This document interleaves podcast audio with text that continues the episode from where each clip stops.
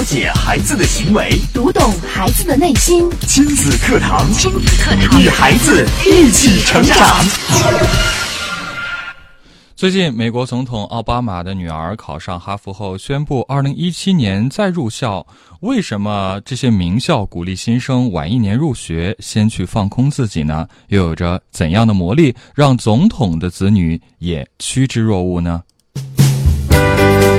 亲子堂今日关注：国外的孩子为什么推迟上大学？主讲嘉宾：亲子课堂创始人、亲子教育专家陆岩老师。欢迎关注收听。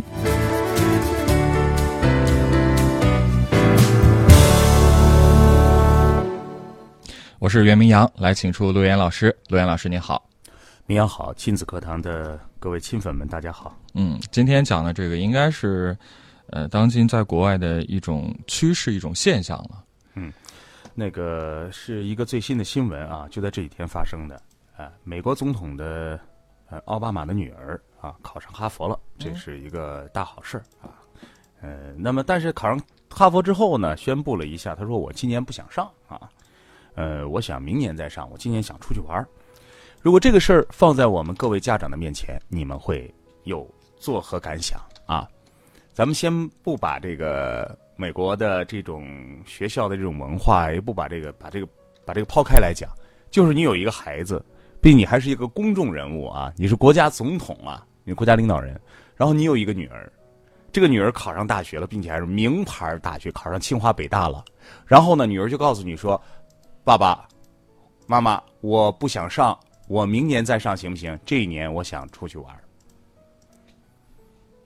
相信这个问题，给我们国内的很多父母提出来之后，可能都会觉得匪夷所思吧。嗯，呃，这就是一个很有意思的事情，就是让我们听到这个事情的时候，我们会有很多的质疑啊。上了这么好的大学，为什么要停下来？嗯，停下来之后会对学习有多大的影响？是你还想去玩儿？嗯，这么关键的时刻，你还要玩吗？是啊，啊，你到底从从小都在玩是吧？你都到这么关键的人生这个节点上了，你还要玩吗？嗯，那么今天呢，我们就来谈一谈，呃，一个人在不断不断成长的过程当中，我们为什么要经历这些？我们坊间经经常会听到这样的一些。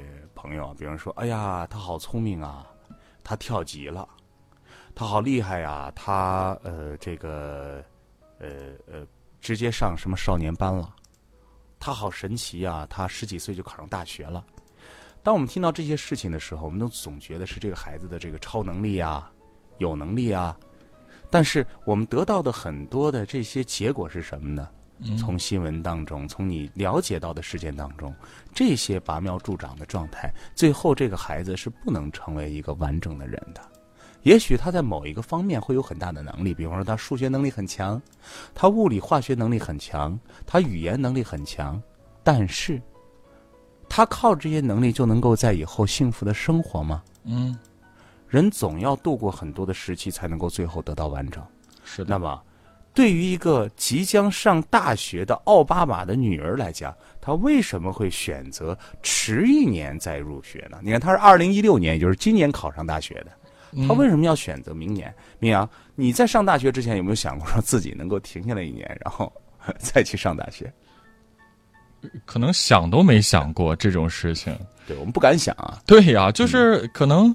呃，还有这种现象，就是入学之后，同学们之间可能还会去去先比一比自己的年纪嘛。啊，没有人会认为自己年纪大一点入学是件光荣的事情，是，甚至都会觉得我年纪小，我跟你们同班，我跟你们一块考上大学了，这是一件光荣的事情。这好像是一种无可争辩、无可非议的一种优越感。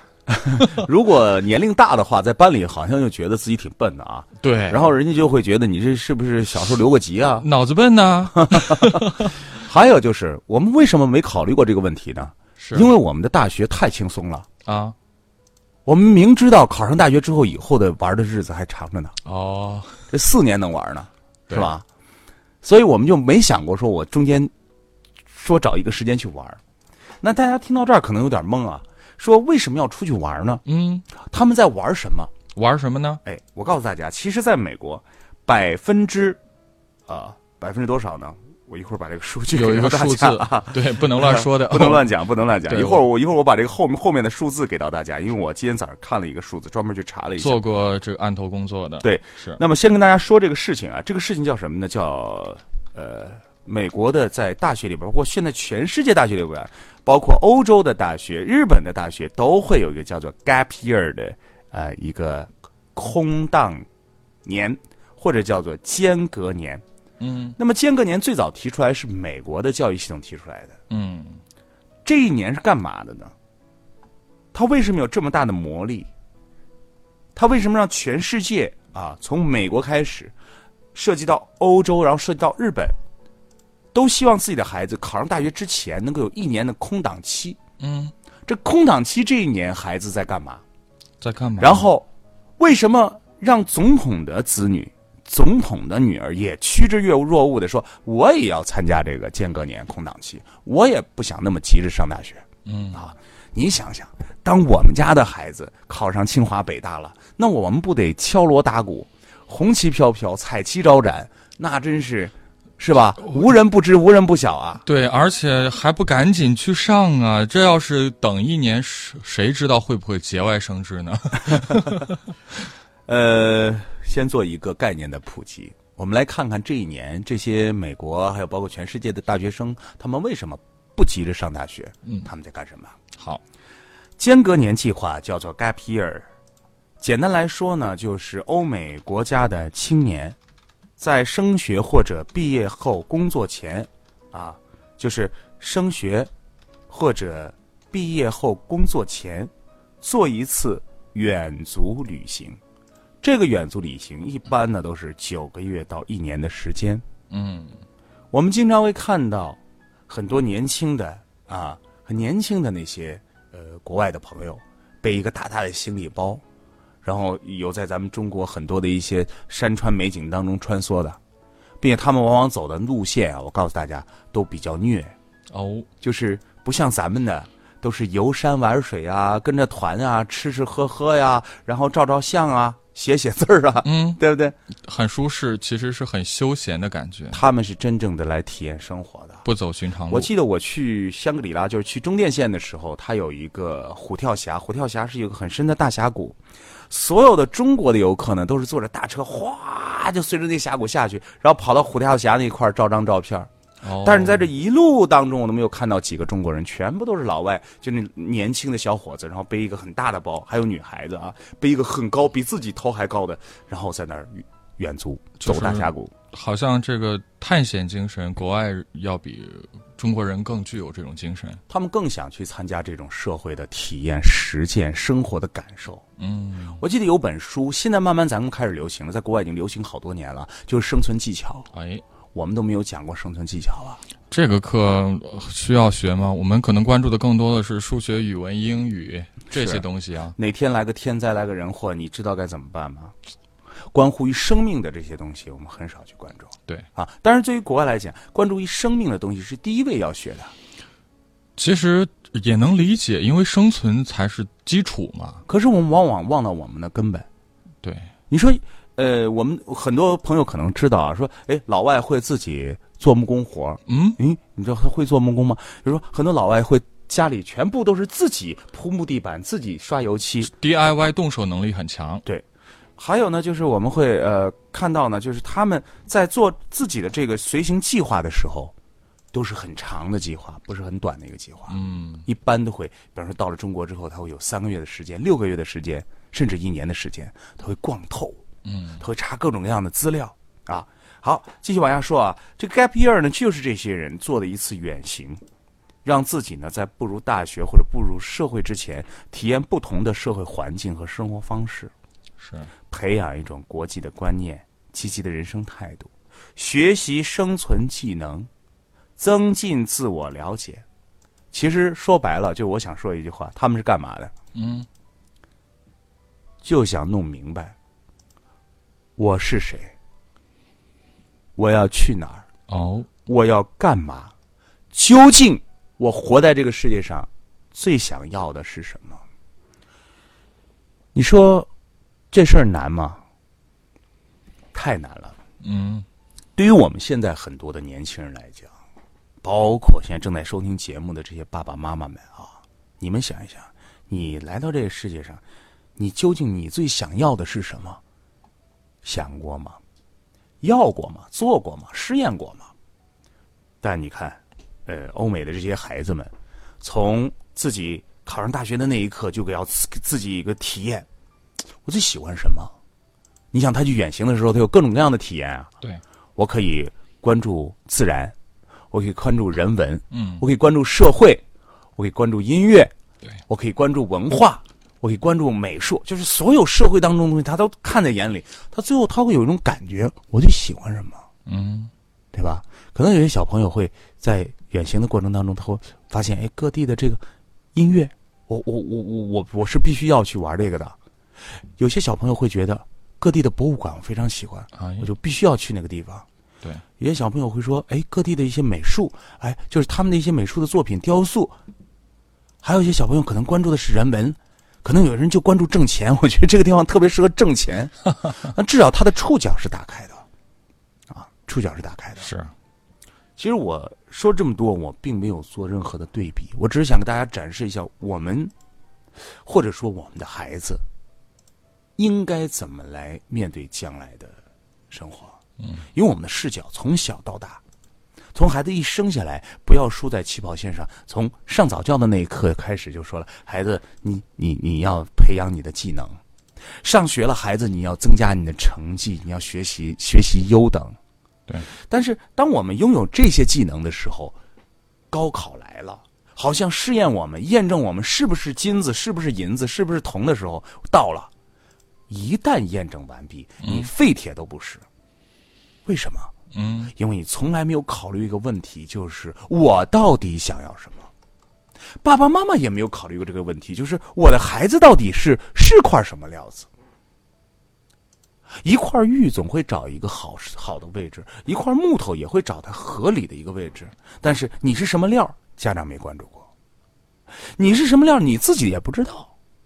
我们经常会这样啊，说：“哎呀，你觉得你这个工作是不是你喜欢的？”然后就会说：“哎呀，无所谓吧。”喜欢喜欢啥就混口那那饭吃吧。那那那再问你说，你生活当中喜欢点什么呀？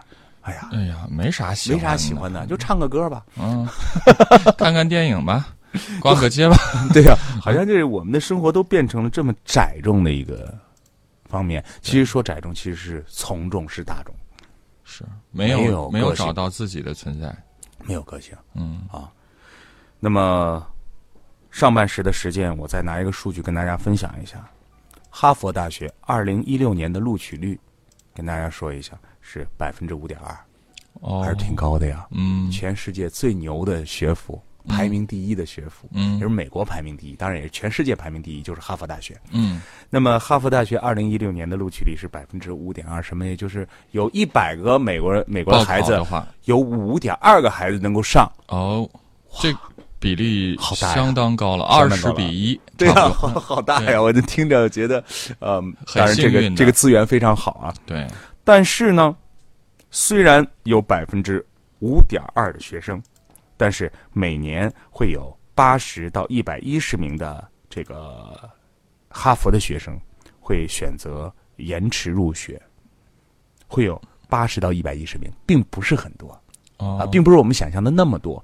因为你想，你都考上清华北大了，你还 你还要推一年。但是我告诉你，就是在推这一年上学的，就是 gap year 的这一年的过程当中，你还要去给学校里边汇报一些工作呀。哦，就是每半年的时候，你要给学校汇报，你说你去哪儿了，去干什么了都？做了一些什么，有什么样的一些社会的实践，哦你观光游览了一些什么样的东西，你得给学校汇报一下。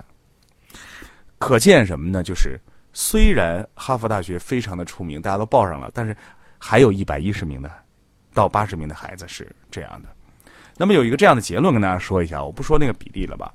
这是美国有一个这样的协会啊，就是专门就是统计啊、间隔年的，间隔年就是我间隔一年去上大学，我间隔一年去工作，我不着急啊，我不着急。那么它有一个比例说，每年会有三万到四万的学生选择 gap year，也就是间隔年。嗯二零一五年这批人呢，比二零一四年呢增加了百分之二十二。然后奥巴马的女儿呢，今年也选择了晚一年入学。那么在选择晚一年入学的学生当中，比普通没有选择晚一年学习呃入学的学生当中呢，多了百分之七十五的对自己毕业后的职业发展，他有多了点什么？就是他参加这个 gap year 之后和不参加的，他比他多了一些什么呢？一个是将来在他的人生职业发展当中，他觉得自己很开心。嗯，第二，自己很满意，就是很满足。我认为我这个工作选的是正确的，很值。并且我很乐意我我干我现在这个事情。你知道人有一种不满足感是来源于什么吗？当我从来不知道这个外面是什么样的时候，我总觉得外面好。匮乏嘛，我我在任何一个地方，我都觉得外面好，我都想去试试看看。永远觉得生活在别处。可是我都看过来了，最后人会选择什么？我会对比选一个我认为不错的地方，最后其实大家都会选择家的，对，都会回到自己原来最那个亲。闯荡了多少地方，还是觉得家乡美，是还是回到妈妈那个小时候生长的一个环境，你永远离不开。因为那个更熟悉嘛。就是那种情怀。呃，无论说你去什么爬过呃这个喜马拉雅山，还是坐过什么什么帆船，很多的大鳄都是这样说。最后哪儿最好啊？哪儿最开心啊？还是家最开心？是，但是你没有尝试过，可不是这种啊。嗯总觉得外边的我我饭比家里的饭香啊。对山的那边是什么？老想去看一看。哎，你看，如果不让孩子去尝试的话，那么是一个样子；去尝试就两个感受：一个开心，一第二满意。我认了，我就乐意做我，因为我转了一圈之后，我才发现我最需要、我最想要的东西是什么。是。好，谢谢罗岩老师跟我们来分享。我们来稍事广呃进一下广告啊，广告之后接着回到节目当中。亲子课堂正在播出，稍后更精彩。了解孩子的行为，读懂孩子的内心，亲子课堂亲子课堂与孩子一起成长。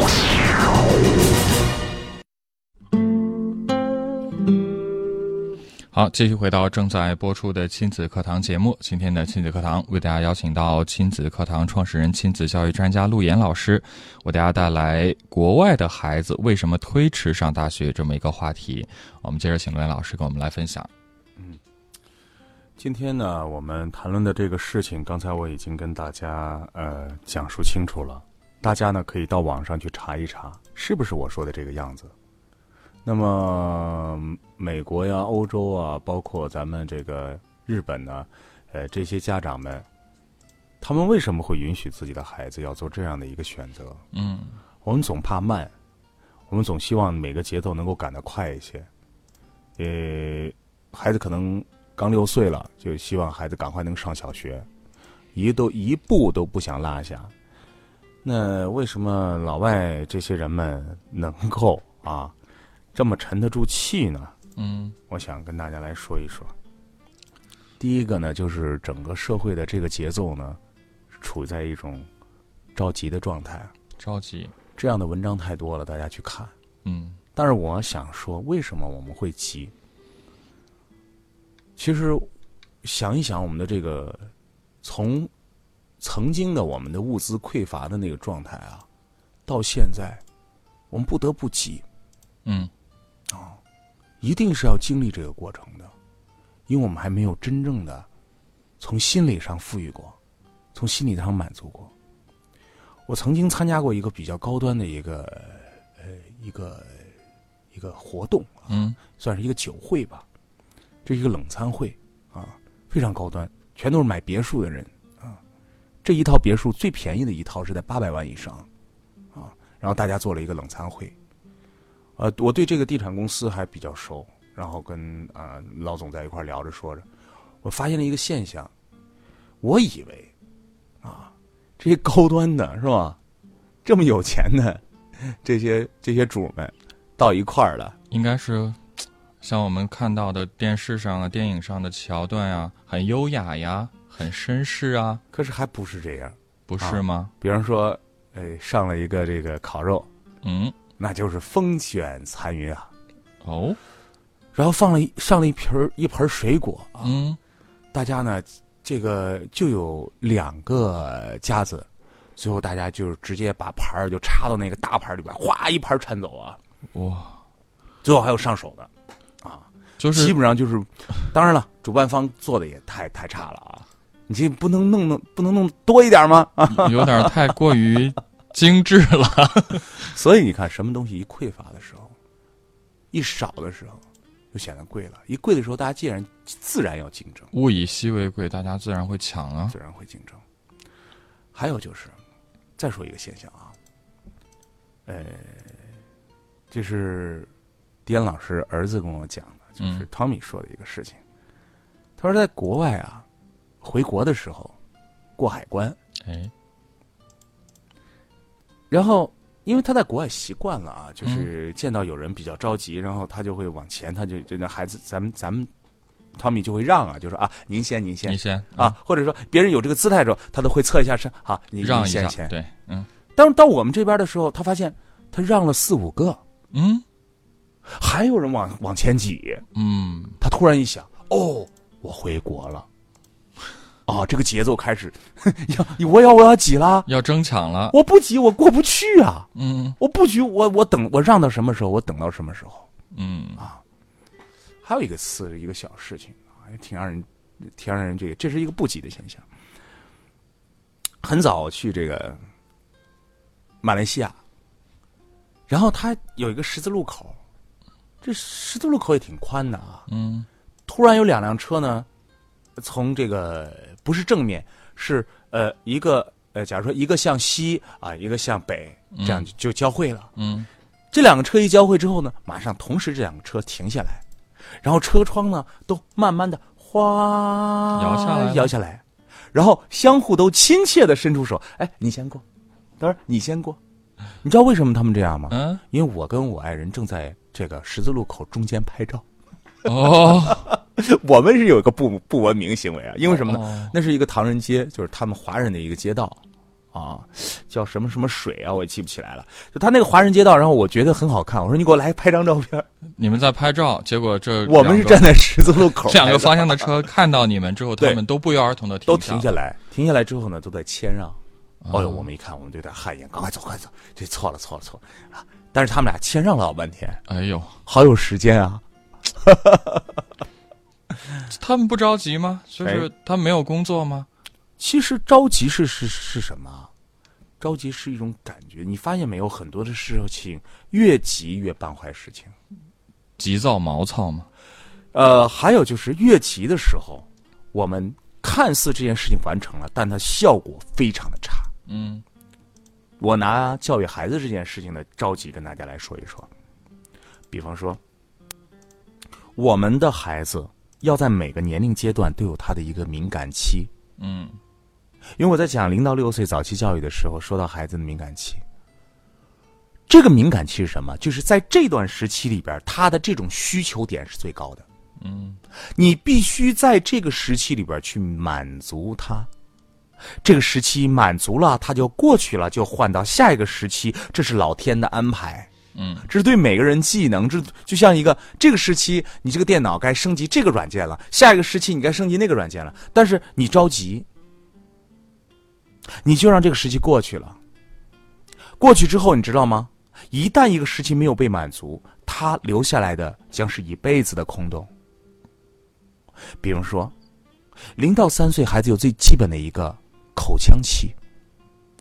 如果零到三岁，比如说在孩子很小的时候，口腔期，尤其是两岁之前的口腔期，你没有充分的满足孩子的时候，比方说母乳的喂养、乳头的吸吮嗯啊，每天最基本的这样的一个口腔的需要满足，你没有满足他，吃也吃不饱，天天很痛苦，是吧？你喂的也不够，可能自己奶水也不够，或者说你喂养方法有问题，那么这个孩子对口腔期没有得到满足，将来他会去补偿的。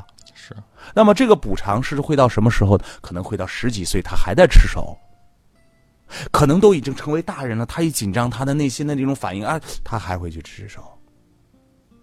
那么还有，比如说零到三岁的一些安全、不安全感，就是安全的敏感期。一旦在这个时期里边对孩子有一些安全感建立的不佳的状态，比如说父母不在身旁啊，比方说受到一些惊吓呀，比方说在一些黑暗的场所呀，那带来的一生的这种不安全感，谁能弥补？谁能填补？填补不了的。但是我们很多时候会很着急，这个事情，哎呀，没事过去了。哎，你不能怎么怎么样，你就不知道他这个敏感期发生的时候，你就让他过去了。别人说孩子最基本的秩序期，有一段时间你会发现你家的孩子特别特别有秩序。可能说你说哎，我家孩子天天捣的一堆一一团糟，但是你发现没有？比如说孩子在玩排凳子的游戏，他会一个一个把那凳子排完。如果你中间碰了他一个凳子，他会从头再排一遍。是。昨天晚上我家的女儿，我家老二啊，然后呢，发现了一个那个那个那个纸杯。然后他就摆了一个纸杯龙门阵呐，就给纸杯排坐火车摆了个龙门阵。这个时候呢，他姐姐呢就逗他玩，就说我要一个纸杯，那是坚决不允许的呀。嗯，那是他的秩序敏感期，他太希望我摆的这个东西谁也不要碰。哎呀，啊，我就要这个秩序感。但是如果你不给他，他将来会在这个方上面变成偏执。哎呀，就是 有人说 这什么处女座呀，什么什么，因为。如果你这个时期满足我了，我就觉得哎，这无所谓嘛。我已经得到过满足了，我不会再觉得是匮乏的，一定要去较这个真儿了。对，因为我已经有了。记着，一个人有什么了，这个世界就不合法了。什么都要有一些，好的坏的都要有一些，拿在手里了，这你一辈子财富，你不会再想要。嗯，记得，人越缺什么，将来就会要什么。没玩够的人，终要有机会去玩的。所以你看，奥巴马的女儿，奥巴马为什么允许他的女儿出去玩？因为在这个时期，他还没有上大学。因为上大学对于一个老外来说，对于一个这个呃美国人来说，非常的重要，这将决定他以后的事业方向了。对。那么在之前，我要把青春要释放一次。首先，我要试验一下，我到底在我的感官世界，在我八项智能里边，我最喜欢的是什么？我最什么最感兴趣？我要知道生命当中什么对于我最重要。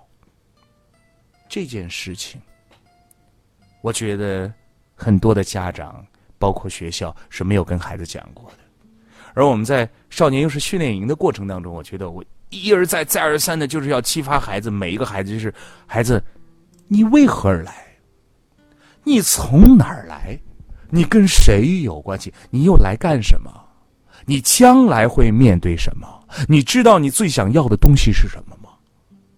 那么，爸爸妈妈应该给你的是什么？不应该给你的是什么？你将来应该拥有什么？你该应该拿什么来活？你活的完，活到最后，你在活什么？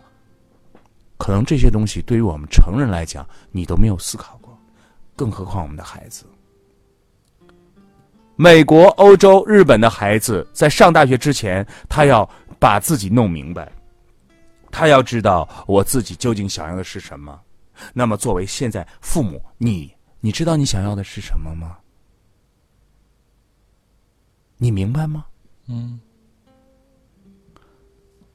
还有，每个人都有青春，青春总要有谈资。我们现在会有这份感受啊！哎，我年轻的时候怎么样？我怎么怎么样了？有什么样的这种经历是他一辈子的财富。所以说，你说你是到了中年去冒险，还是在青年的时候去做一次这样的尝试？还有。想一想，一个人到一个新的环境去适应，这是一个人最基本的能力。还有就是，你会在整个的过程当中学习社会的方方面面，这是一个非常重要的一门学问，这也是每个人的必修课。但是，往往我们是在什么时候去去修的呢？就是工作之后。天天坐在那儿不知道干干什么，于是就给老师端茶倒水可能看了三年五年才看明白到底何为社会，我到底想要什么。嗯，那么我看了一下知乎上啊，说到 Gap Year，他给了三大法宝，也跟大家来分享一下。好，我们听听呢，也算是增加一种智慧。他如果说想做好这个间隔年的工作啊，这个事情，第一呢，要让一个人明白计划的重要性。因为，你平时没有毅力做到的事情，别指望休息的时候你能够做到。所以，第一个法宝就是要做一个详尽的一个 menu，一个计划。嗯，要做一个详尽的规划。第二个，就是意志力，就是不管遇到什么样的问题，你要学会坚持。你不能说，哎呀，我想去那个哪儿呢，然后呢又觉得哎呀太辛苦了，算了，我不去吧。我又想去那个地方呢，我又觉得哎呀那个地方太麻烦，舟车劳顿，我也不想去了。所以一旦认定做好计划之后，要坚持到底。最后呢，就是一个乐观的态度。你看，你想想，如果你的孩子又会做计划，又有一种坚持的精神，对生活还有种乐观的态度，你说这些东西都拥有了，你还怕晚上一年大学吗？当他知道。这辈子最重要的是什么？自己想要的是什么？你还怕他不上大学吗？甚至有人说，我连学都可以不上。我们听到这话的时候，可能会有一些冲击，但是对于很多人来讲，对于每可以这样讲，对于每一个人来讲，什么时候你开始觉察到自己的存在？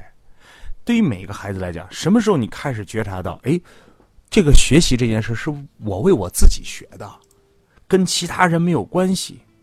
我就喜欢这件事情，我要去证明自己，我要证明自己的存在感的时候，这个孩子不用教，自然成；不用逼，自然跑；不用去天天在家长的眼皮底下干活，也不用在学校的这种管束下干活，他自己都会有主动性了。好，感谢大家的收听，也感谢罗岩老师精彩的讲解。提一句话：莫相信神奇。好，明天同一时间，金立堂和您不见不散。